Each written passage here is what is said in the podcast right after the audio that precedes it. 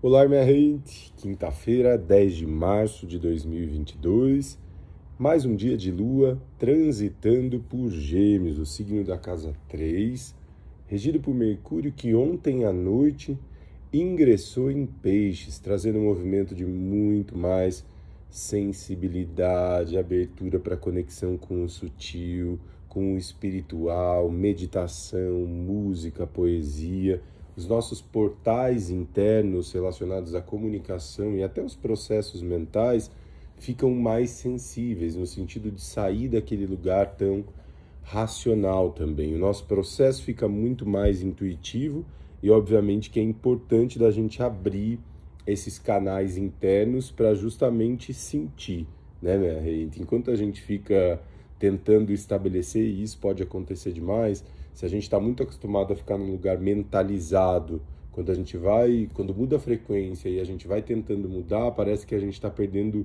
o controle daquilo que. Porque tudo aquilo que é mental e que a gente consegue comprovar mentalmente acaba gerando mais controle para a gente também. E quando a gente vai mudar disso, parece que a gente está saindo perdendo o controle.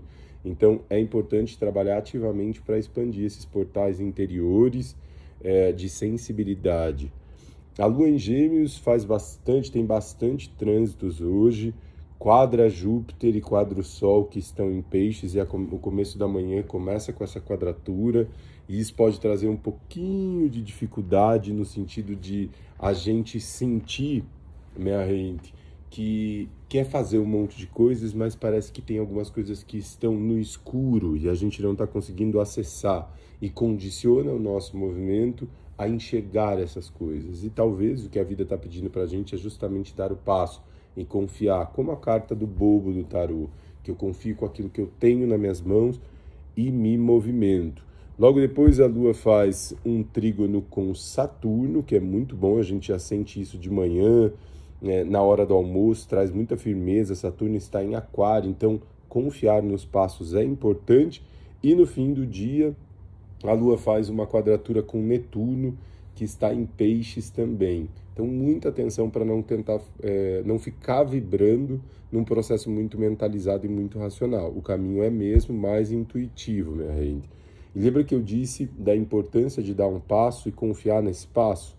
Hoje, às 7h46 da manhã, começa a lua crescente em Gêmeos, minha gente. Uma lua crescente é uma lua de trabalho, é um momento em que a gente se dispõe e a fomentar, dar fermento para os nossos planos, para os nossos sonhos, caminhar, florescer em busca desse florescimento de uma forma ativa também. Então é uma lua, é uma fase lunar de muito trabalho. Só que a gente já sabe que esse trabalho tem começa num lugar de sensibilidade. Então veja o que a sua intuição, seu coração está dizendo e trabalhe proativamente em função disso. Tá certo, minha rende? Uma linda fase de lua crescente para nós e eu sou muito grato sempre.